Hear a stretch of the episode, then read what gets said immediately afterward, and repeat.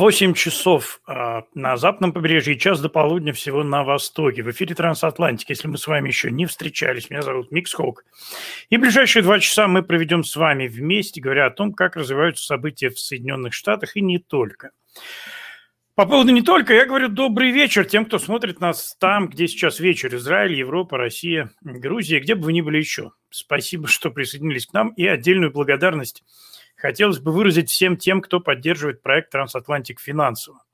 Вы э, показываете нам, что вам действительно важно, чтобы эта программа жила, и это очень важная моральная поддержка – невзирая на размер э, донатов, собственно, главное, что я говорил об этом много раз, что люди готовы не просто поставить лайк, хотя лайки ставить это тоже важно, люди готовы не просто сделать репост, хотя сделать репост это тоже хорошо, но люди также готовы участвовать э, и э, часть себя, часть своих сил и времени, потраченных на работу, оторвать, отделить и э, отправить на поддержку э, этого проекта, чтобы мы могли развиваться технически, а, спасибо большое всем, кто это делает. Ребята, это на самом деле очень круто. И э, хотелось еще, э, конечно, сказать о том, что, о чем я уже говорил скользь на, в прошлом эфире. Дело в том, что мы э, с Петром Новочеховым, с которым мы начинали вместе Трансатлантика, который ведет сейчас свое шоу э, «Американский эксперимент» с понедельника по пятницу, примерно в это же время. А, мы, в общем, учредили сейчас отдельную специальную интернет-радиостанцию, которая будет... Э, она уже называется «Радио Запад». Я сейчас э, вам выведу на экран вот это, собственно, веб-сайт для этой радиостанции. Мы только-только начали, только-только сейчас еще все пытаемся, значит, привести в какое-то состояние пока еще там сбои и перебои, но процесс уже идет. Это все тоже несколько э, трудоемко и деньгоемко, но мы стараемся. То есть э, смысл э, всего этого проекта «Радио Запад» в том, чтобы объединить все русскоговорящие, ну, по возможности, естественно, объединить тех, кто захочет объединяться, и не объединить в смысле стать одной организацией, а объединить, привлечь в одно место э, всех, все здравые какие-то вот силы всех людей, которые говорят, э, которые ведут какие-то программы, ведут эфиры на разных локальных радиостанциях или э, делают какие-то блоги интересные, а, объединить всех вместе и чтобы было такое русскоязычное ток-радио, то есть говорящее радио, на котором мы все сможем в определенное время выходить в эфир, и у слушателей будет одно место, и у этой радиостанции будет приложение, доступное на iOS, ну, на айфонах и на андроиде. То есть практически все, кто имеет смартфоны в мире, могут в любой точке мира загрузить это приложение и слушать э, эфиры. Э, там будет, конечно, и какая-то музыка, но музыки будет совсем немного, в отличие от моей музыкальной радиостанции 66 Kicks Radio. Э, это будет как раз именно разговаривающее радио. И вот таким образом мы надеемся просто сделать так, чтобы э, голос здравого смысла и голос э, свободы, голос людей, любящих свободу, был услышан. И в русскоязычном мире все-таки русский язык входит в десятку самых используемых языков в мире, хотя и на девятом месте, но тем не менее все-таки в десятке. Поэтому мы надеемся, что нам удастся привлечь, в общем, к сотрудничеству людей э, самых разных те, кто сейчас как бы выходит в разных местах. Кроме того, э, есть еще один немаловажный момент э, для нас. Это то, что все-таки те каналы, которые мы используем сегодня, к сожалению, э, каналы нестабильные, они уже доказали полностью свою, скажем так, не, не совсем состоятельность поскольку в любой момент вас могут заблокировать, закрыть, запретить, э, удалить, устранить, отменить. И, э, конечно, в таком режиме существовать достаточно э, трудно, ну и практически невозможно. Поэтому мы, в общем, решили, что нам нужен просто отдельный канал, который будет независим от всего. Конечно, его тоже можно отрубить, отрубая провода на, ну, в принципе, да, перерубив просто интернет или удалив их из э, магазинов приложений. Но э, с этим уже, конечно, гораздо все э, сложнее, чем просто какому-нибудь не очень умному э, менеджеру Фейсбука или Ютуба нажать на кнопочку, да, и просто прекратить всех. Поэтому э, мы посчитали, что такой канал нам нужен, и, э, пожалуйста, следите, да, мы, мы стараемся, в общем, достаточно быстрыми темпами, Петр очень активно включился в эту работу, мы стараемся, в общем, достаточно быстро все это наладить и э, заставить работать. Поэтому, друзья, Думаю, что через несколько недель уже э, помимо тех э, каналов, которые мы используем сейчас, мы будем регулярно использовать и канал «Радио Запад». Э, присоединяйтесь. Ну и хотелось, конечно, еще э, всех порадовать, э, потому что мне часто пишут, хотят чаще видеть Елену Пригову в э, «Трансатлантике». И сегодня Елена к нам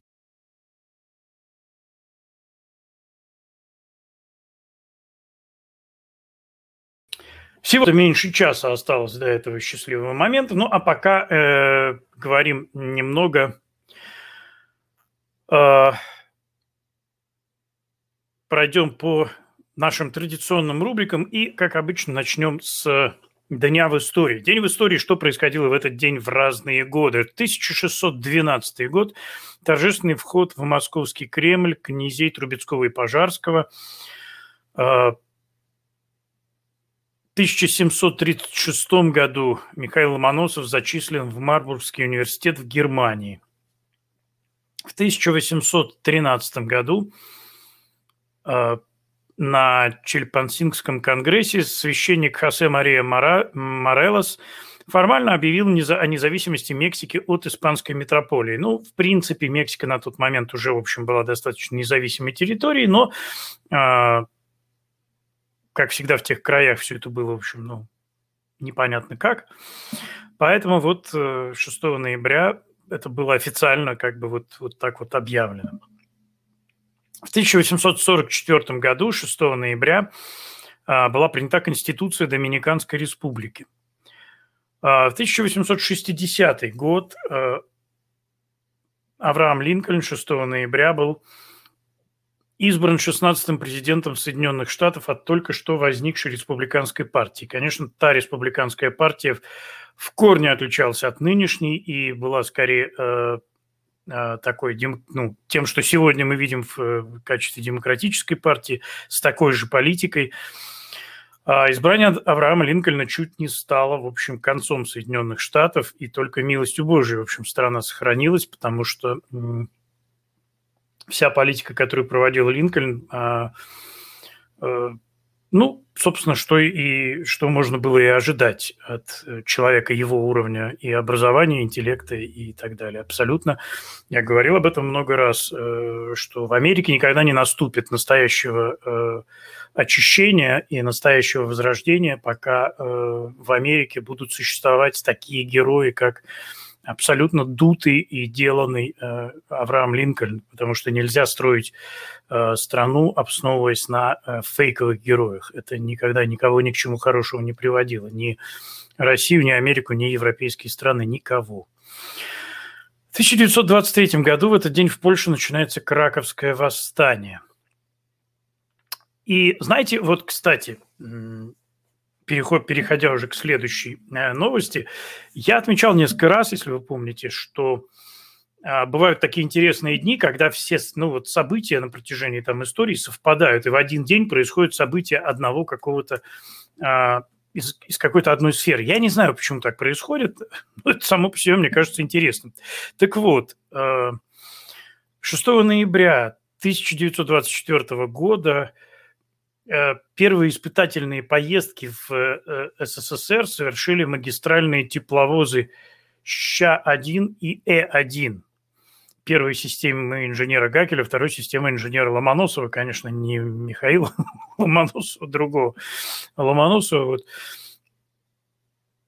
И э, через несколько лет э, тоже 6 ноября в 1931 году делегация из Луганска в Москве представила правительству первый паровоз серии «Феликс Дзержинский», которые считались самыми э, мощными э, паровозами в советской истории. И через год, в 1932 году, завод «Динамо» выпускает первый электровоз советской конструкции ВЛ-1901.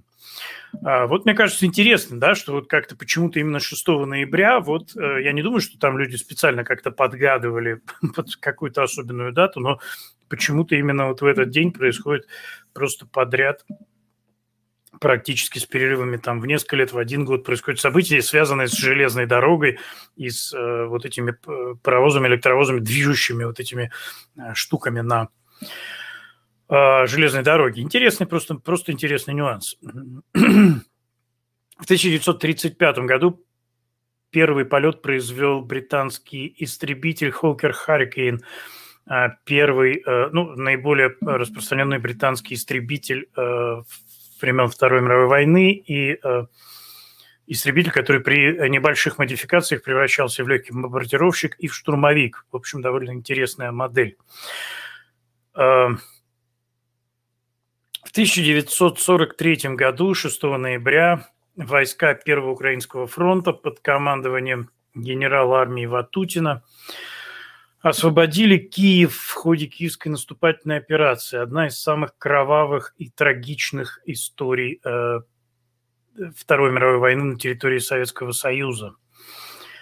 Э, освобождали Киев к дате, то есть к этому треклятому 7 ноября.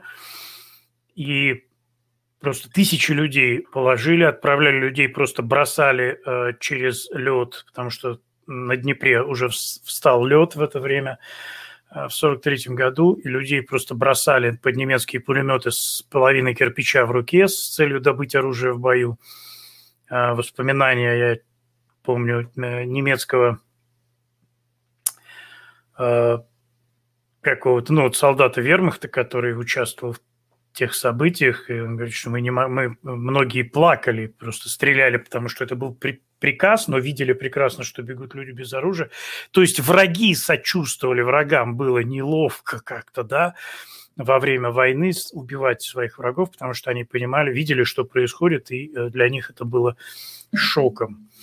А для советской власти было совершенно нормально загубить тысячи людей просто для того, чтобы э, поставить галочку, что вот мы к определенной дате э, значит, заняли город.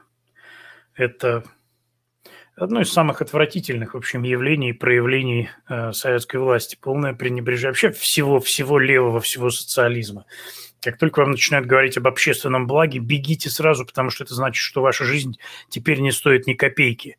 Э, с вами покончат в любой момент, если посчитают, что это хорошо для общего блага.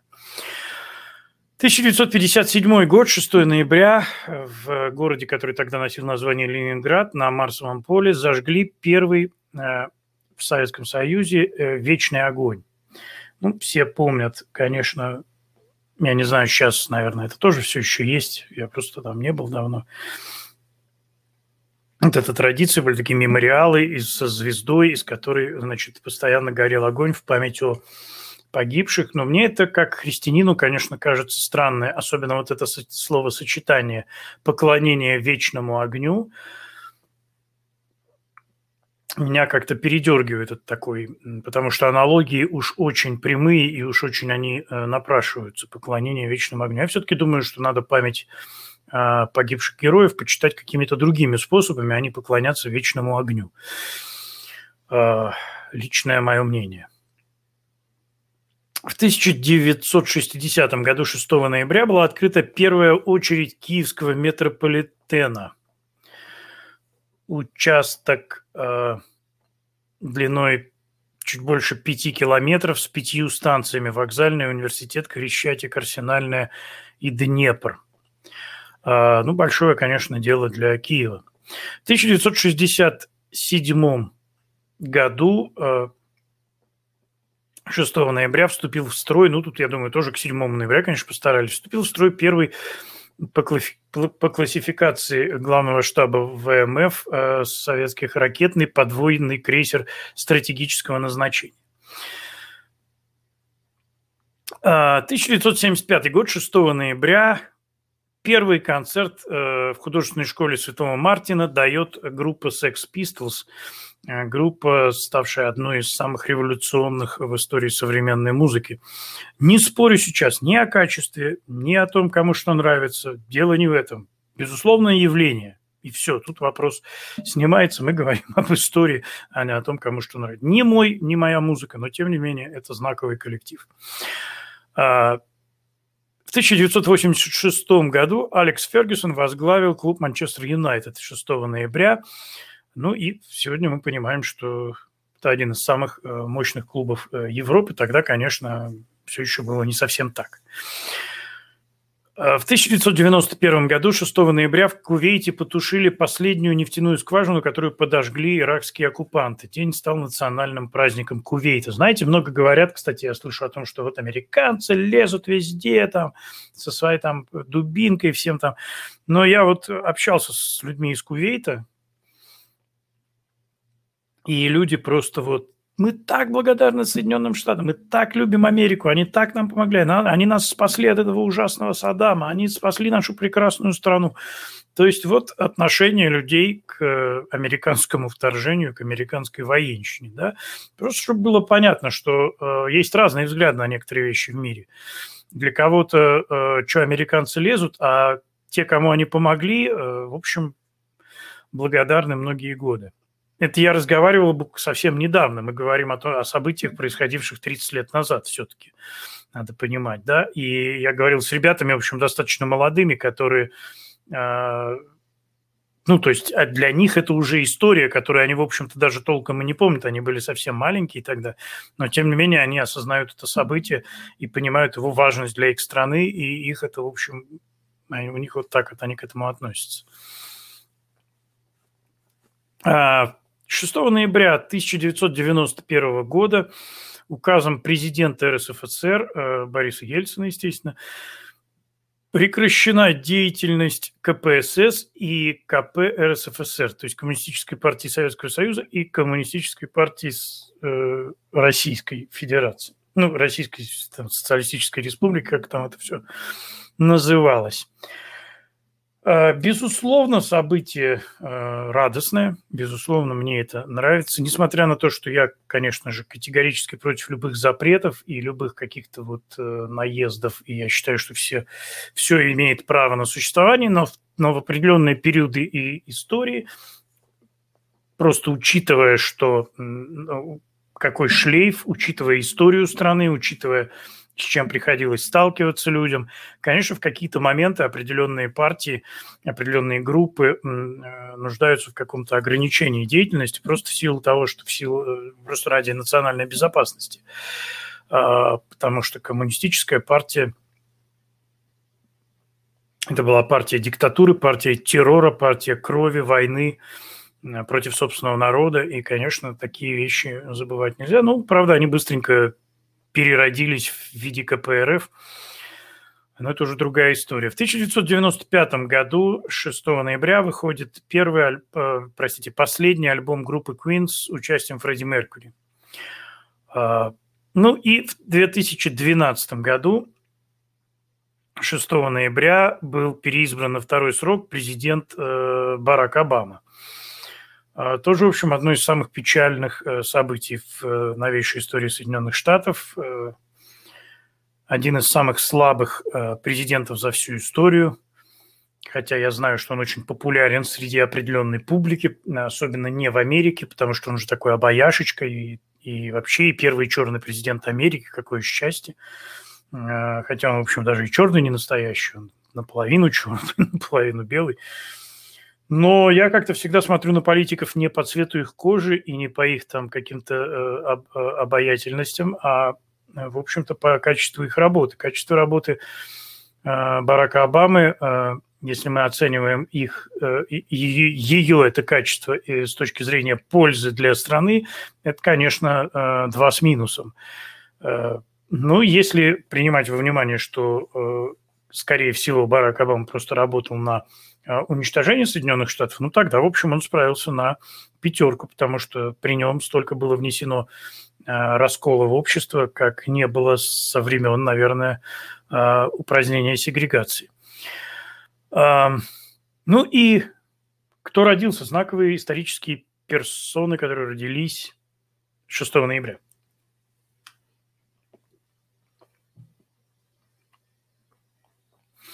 В 15 году по Рождеству Христову родилась Агриппина-младшая, жена римского императора Клавдия и мать римского императора Нерона.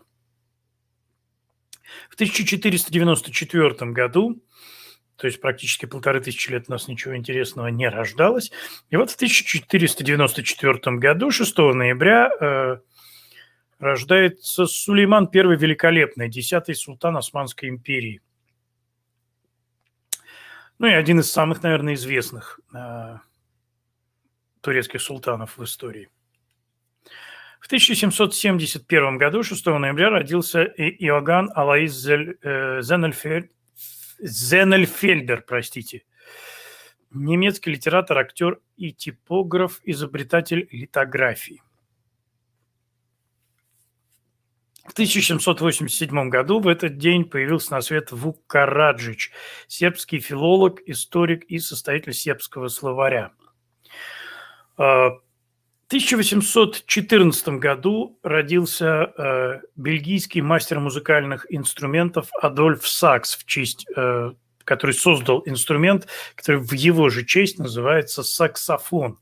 Всем любителям, собственно, саксофона поздравляю. Если бы не Альдольф Сакс, то у нас бы, собственно, и не было чарующих звуков этого прекрасного инструмента.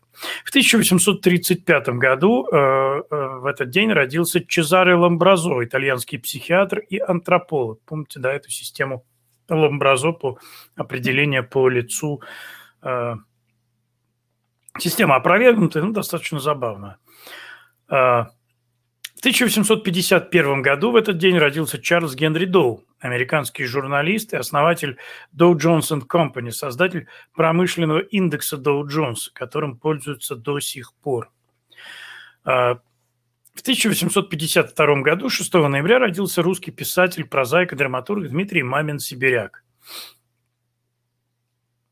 А, в 1854 году родился американский композитор и дирижер, которого называют король марша Джон Филипп Суза.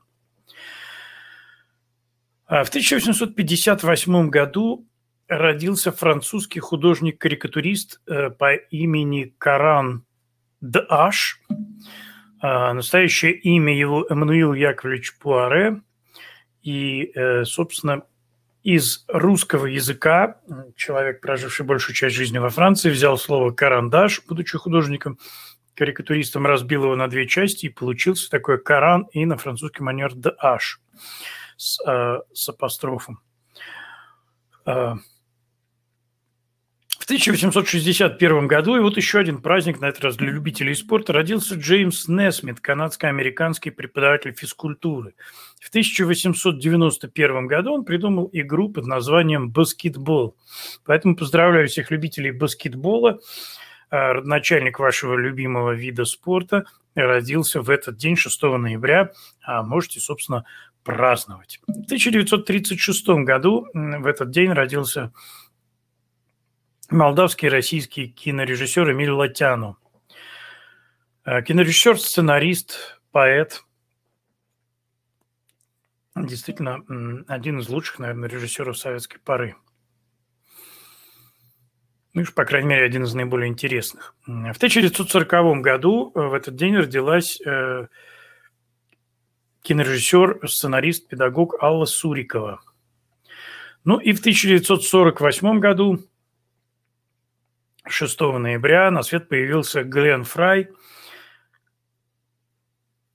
американский музыкант, певец, э, автор песен, один из основателей группы Eagles.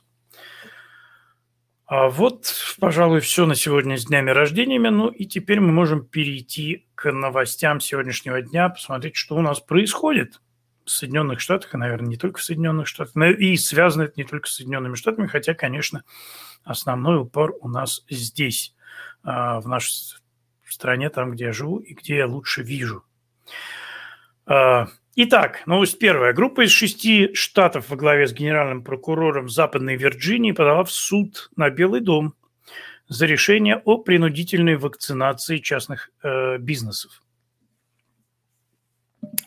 А группа утверждает, что этот, э, это постановление является незаконным, несправедливым и нацелено на работников, которые не находятся под э, юрисдикцией э, Белого дома.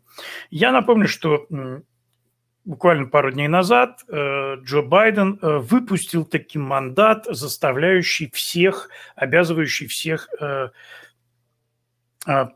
прививаться. И в том числе э, они пытаются, э, значит, заставить э, владельцев частных компаний, на которых работает больше ста сотрудников, чтобы они также заставляли прививаться своих работников. А, об этом а, говорилось уже пару месяцев, как-то это вот объявлялось, что вот такие планы есть, и мы уже об этом как-то даже говорили вскользь в эфирах. А, и о том, что в принципе это достаточно, что это решение абсолютно непродуманное, глупое, но тем не менее. Штаты, присоединившиеся к э, Западной Вирджинии, это также Кентаки, Огайо, Айдахо, Канзас и Теннесси.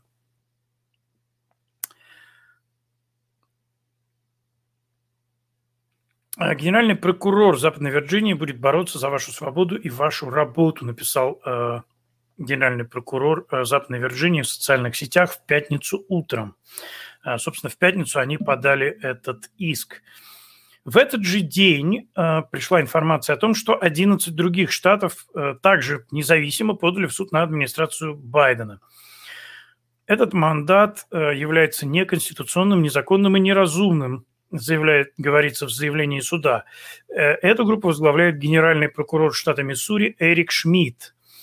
Иск был подан Миссури, э, штатом Миссури, генеральным прокурором, э, соответственно, штатом Миссури, к которому присоединились Аляска, Аризона, Арканзас, Монтана, Небраска, Нью-Хэмпшир, Айова, Северная Дакота, Южная Дакота и Вайоминг. То есть, э, опять же, мы видим, что здесь не только какие-то жесткие республиканские штаты участвуют, но также и штаты, в общем, достаточно там и пограничные и так далее. Требования к крупным частным предприятиям, я цитирую, а, требование к крупным частным предприятиям является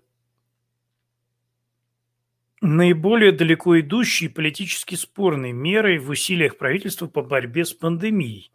Генеральные прокуроры по меньшей мере в 24 штатах пригрозили подать в суд. Губернаторы-республиканцы и некоторые отраслевые торговые группы выступили против этого требования, и 20% взрослых американцев, которые остаются непривитыми, также могут выступить против этого мандата, сообщает нам не кто-нибудь, а Нью-Йорк Таймс. Похоже, а, у людей начинается уже какое-то просветление, потому что тут вдруг CNN выдает какие-то страшно, значит, э, как бы это сказать, неполиткорректные новости. Тут вдруг Нью-Йорк Таймс начинает такие вещи писать.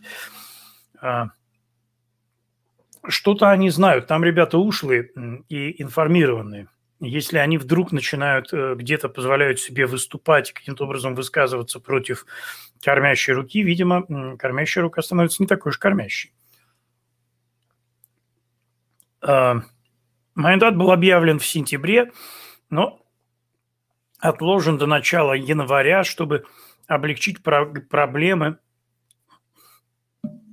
э, с цепочками поставок во время курортного сезона летнего, но тем не менее вот почему-то приняли сейчас.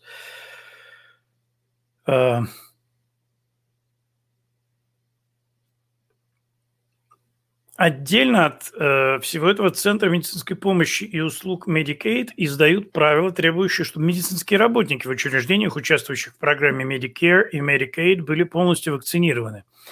Правила CMS также вступят в силу 4 января и охватят более 17 миллионов работников примерно в 76 тысячах медицинских учреждениях по всей стране, сообщает уже на этот раз Fox News. Белый дом также заявил в четверг, что он перенесет срок действия мандата федерального подрядчика на вакцинацию с 8 декабря на январь.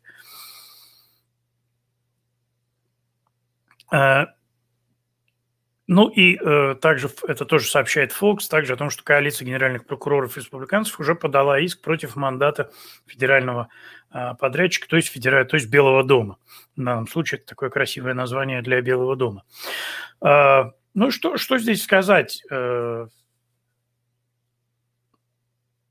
трогательная, нежная забота о людях, столь... Э, неожиданно и повсеместно проснувшаяся у властей многих стран, а, вызывает, конечно, трепетное восхищение. А, однако при этом существуют некоторые опасения. Да, есть какие-то... Понимаете, когда вдруг кто-то о тебе начинает очень нежно заботиться, при этом десятилетиями демонстрируя полное безразличие, а, начинаешь нервничать, начинаешь думать, что тут происходит, что не так, что случилось, почему вдруг, ребята, вы так обо мне э, задумались? Почему вдруг вас так обеспокоило мое здоровье? Э, ну и не говоря уже о том, что, конечно же, э, сейчас по всей Америке проходит волна протестов, люди увольняются с работы, многие медицинские работники – Медицинские работники, вот вдумайтесь, нам сейчас говорят, что это все плоскоземельщики, дураки, которые ничего не понимают в науке, и всякие религиозные мракобесы противостоят современной науке, передовой медицине и пытаются остановить, э, значит, э, прогресс. Но мы видим, что огромное количество медработников, я говорил уже несколько раз, что около трех тысяч э, врачей профессиональных подписали письмо обращения с говоря о том, что не все в порядке с этой прививкой, нужно как-то серьезнее как-то подходить к вопросу. То есть э, мы говорим не только, то есть это не, не пасторы выступают против э, этих э, уколов, это не какие-то дремучие э, реднеки из глубинки, э, даже там живущие где-то в горах, там, хилбили из э, Кентаки. Нет, это люди, имеющие профильное образование, как это называют, да, и люди, которые действительно разбираются в вопросе. Поэтому, конечно же, а, тут стоит задуматься, как минимум задуматься. Думать вообще хорошо. А, знаете, если некоторое время этим заниматься, то, в общем, это входит в привычку и даже начинает нравиться. Поэтому рекомендую всем. А, новость вторая. Белый дом хочет выплатить порядка 450 тысяч э, долларов нелегальным мигрантам, которые понесли тяжелейшие моральные травмы в связи с э, деятельностью ужасного президента Трампа. Напомню, что президент Трамп э, выселял людей, которые были пойманы э, при нелегальном пересечении границ, их отправляли обратно э, в страну прибытия, то есть в основном в Мексику, их депортировали через границу. Э, но э, в Соединенных Штатах у многих из них были члены семьи, оставались члены семьи. Кто-то жил здесь уже много лет, они как бы шли к ним а, в гости, но почему-то не, не, не пользуясь официальными каналами. А, кто-то перебрасывал детей через границу, эти дети где-то оставались на территории штатов никем не, не опознаны, то есть не, было непонятно, кто вообще их настоящие родители и так далее. Но, однако, вот сама по себе эта история позволило нынешней администрации лжепрезидента Байдена говорить о том, что эти люди, этим людям были нанесены тяжелые моральные травмы в связи с разлучением с семьей. При этом, надо заметить, некоторые из них были с этой семьей разлучены по 20-30 лет, но это, тем не менее, видимо, все 20-30 лет они э, как-то невыразимо страдали. Так вот, э, теперь э, власти предлагают выплатить каждому – из этих депортированных людей по 450 тысяч долларов, чтобы компенсировать их моральные страдания.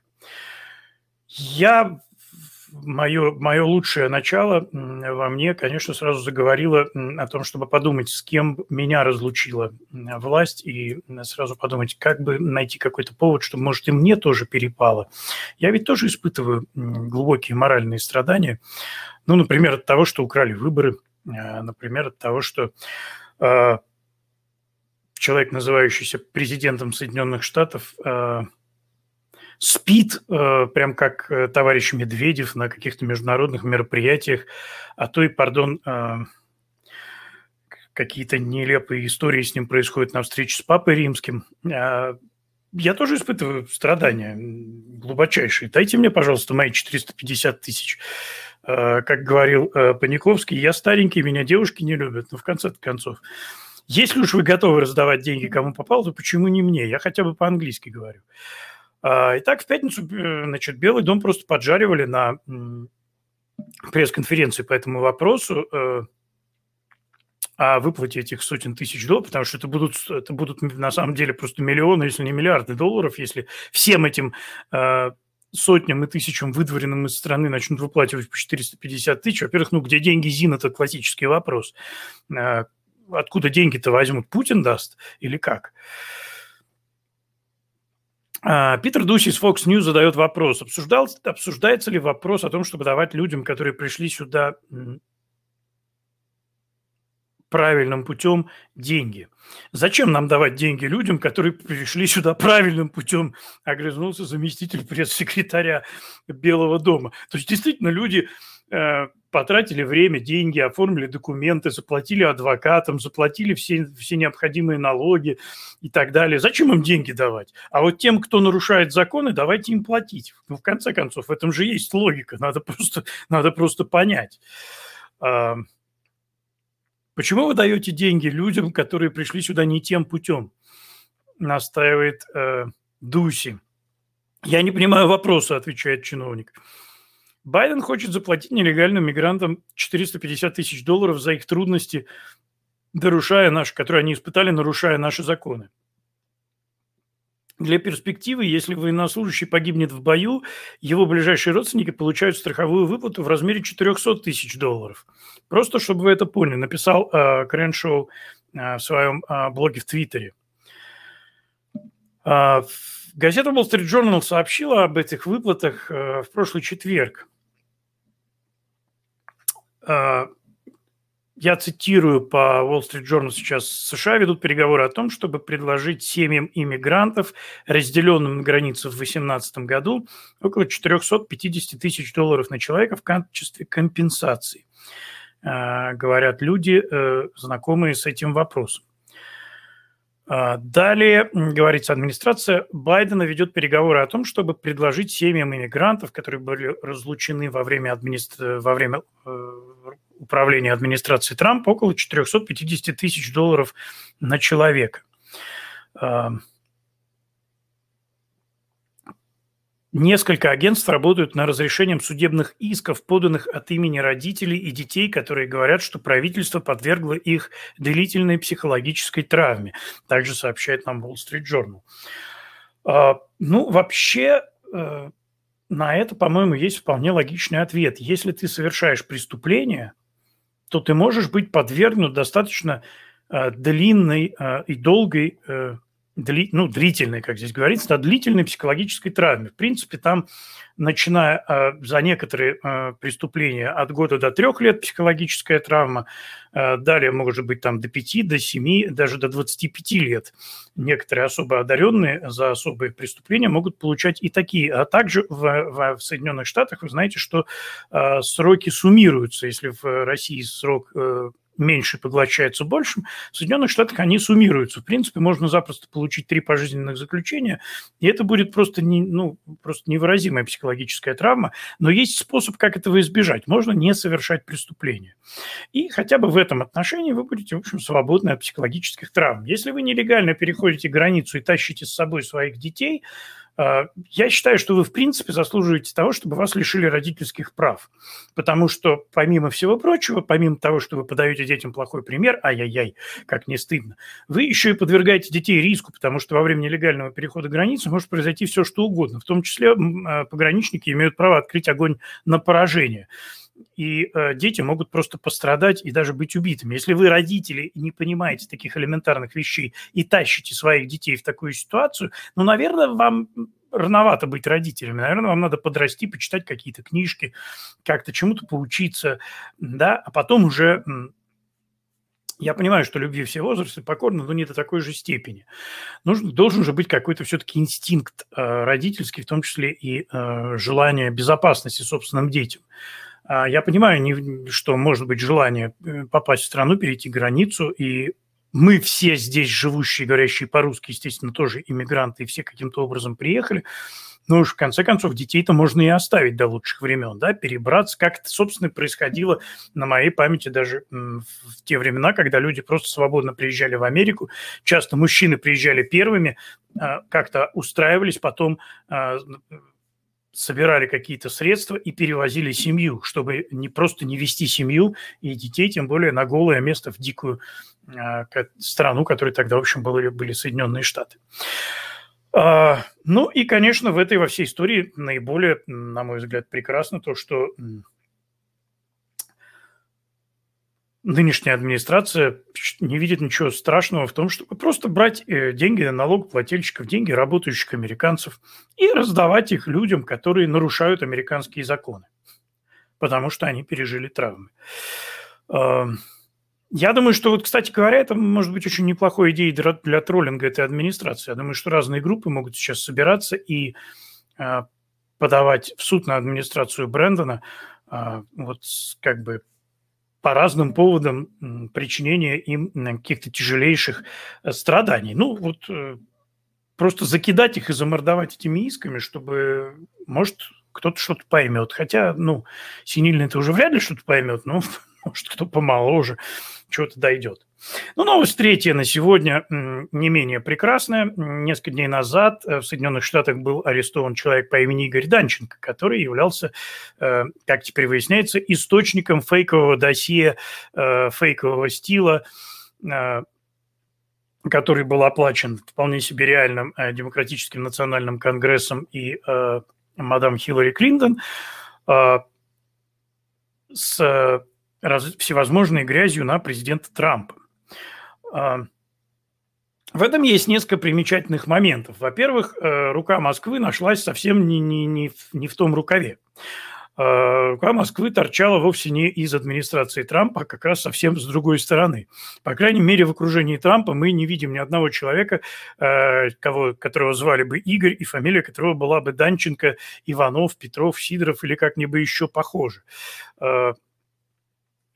Далее замечательная также э, новость, э, замечательное в этой новости, скажем, это то, что э, Кристофер Стил пользовался услугами господина Данченко, при том, что до этого он рассказывал всем и, собственно, в общем-то, даже, наверное, в этом э, и была какая-то правда, что у него огромные связи с, в российских ФСБ, он получает очень много информации. Ну, действительно, Кристофер Стил, если кто не помнит, бывший агент э, MI6 э, британской разведки, который очень много лет провел в Москве.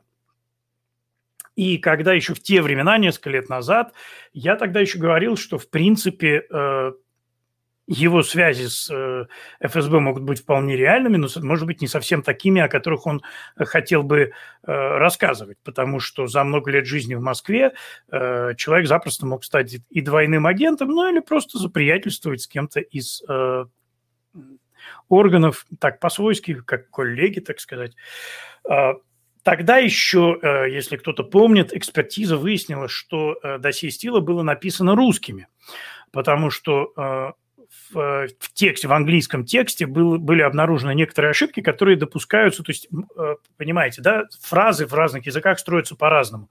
И очень часто мы, говоря на другом языке, пытаемся из слов того языка фразу выстраивать так, как нам привычно. Знаки препинания ставить. Я сам, у меня большая проблема со знаками препинания в английском. Я их ставлю по русской как бы сетке, э, по сетке русского языка, а в английском это делается иначе. У меня, меня все время тянет вот э, запятые лепить куда не надо. То есть э, там была просто экспертиза проведена и обнаружено, что, что очень многие ошибки текстуальные в, в английском тексте досье стила были явно сделаны людьми, первый язык которых русский. То есть они писали по-английски, но вот фразу выстраивали из английских слов таким образом, что она была, в общем, как русская. И э, тогда почему-то, я не знаю почему, очень мало об этом говорили, хотя это была информация открытая, но почему-то очень быстро э, с этого спрыгнули, и все, все комментаторы, и включая Раша Лимба, перестали об этом говорить. Но я тогда эту тему продвигал, потому что было понятно, что если этот стил получал какую-то информацию, то ему, в общем, ее приносили именно русскоязычные источники. Ну и вот теперь нам назвали этот источник, этим источником был Игорь Данченко, хотя господин Данченко сейчас сообщает, что, в общем, на самом деле он никакой информации особо не давал. Он говорит о том, что он, в общем, просто пересказывал какие-то слухи, слухи, а ФБР и Стил взяли его слова и уже стали их э, преподносить как э, абсолютные и факты, взятые из надежных источников. Ну, следствие покажет, радует, что все-таки э, президент, э, специальный прокурор Даром, который занимается расследованием всей этой мутной истории, что он, в общем, как-то, э, несмотря на то, что поменялась администрация, он тихонько, значит, спокойно движется. Он, кстати, вот он внешне такой очень, у него такая борода, усы, э, нависающие над губой. Он очень, э, вот он очень похож на э, одного дядечку из города, где мы начинали нашу американскую жизнь, из Пони, Оклахома, такой настоящей корневой глубинки, вот он там такой агент недвижимости есть, вот он абсолютно вот просто как, как брат, выглядит похож на, на спецпрокурора Дарома такой вот, ну, и он тоже такой, как бульдозер, разговаривает мало, прет, делает свое дело, держит там по всему маленькому городку всю а, практически недвижимость.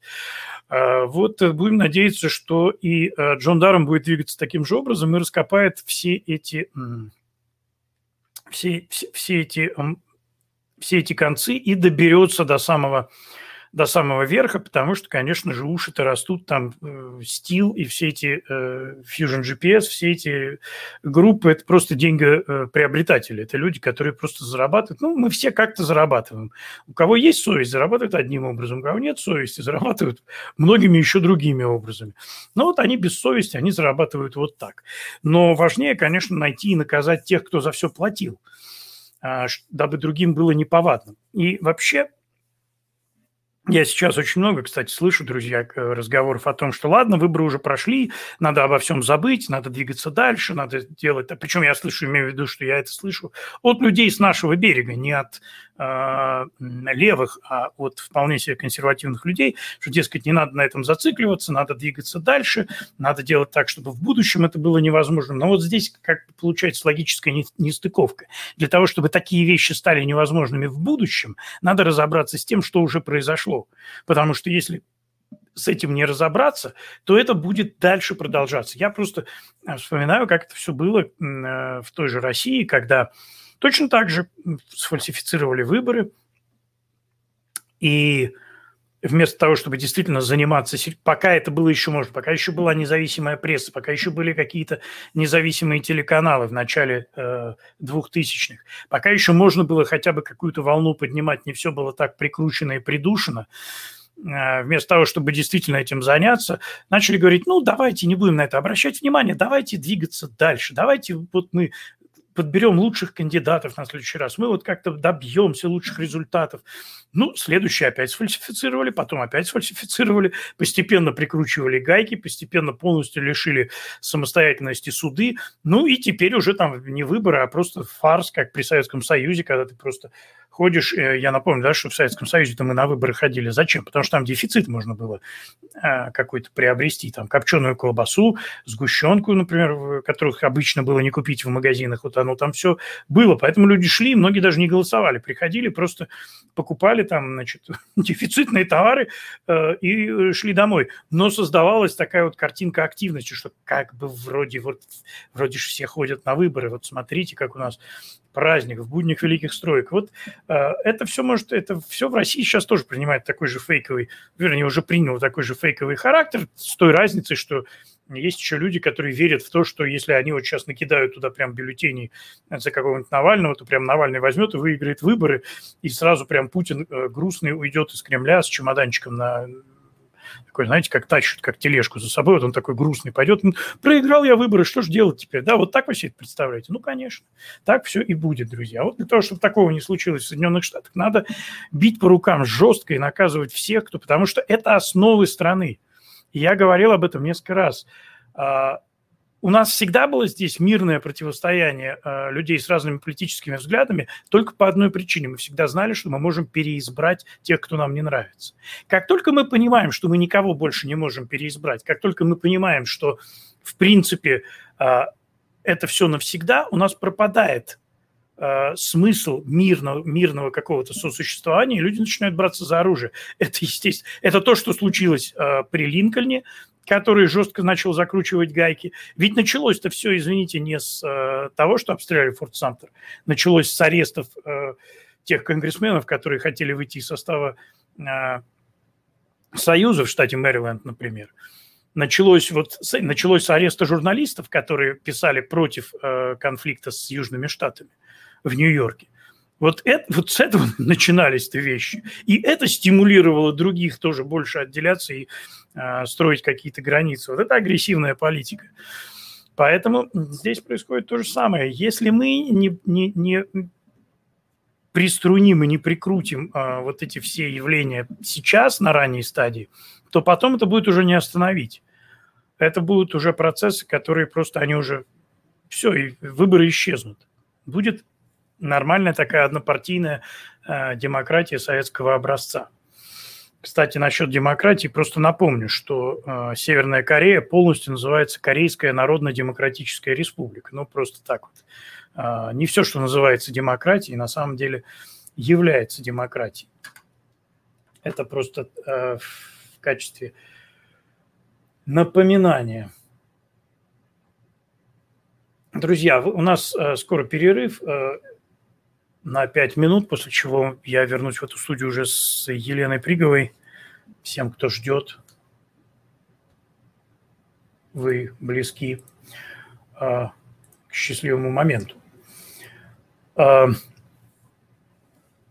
хотелось бы еще отметить также и то, что у нас, мы поговорим как раз с Леной об этом, у нас прошли выборы буквально вот 2 числа, и у нас произошли, конечно, очень приятные сдвиги. А, в политической картинке. Но опять же, просто я это к чему сейчас вспоминаю, это вот в связке к тому, что я только что говорил. А, главное не расслабляться, потому что я очень, а, честно говоря, опасаюсь, что сейчас все такие, о, ну здорово, все, пошла красная волна, мы сейчас как бы вот все у нас там. Вот меня, кстати, так это коробит. Вот почему у нас республиканцы красные? Вот, ну, красный это всегда был цвет большевиков, революции, коммунистов. Почему у нас, у нас демократы красные на самом деле? У нас республиканцы как раз совершенно не красные. Ну, так уж повелось, ладно.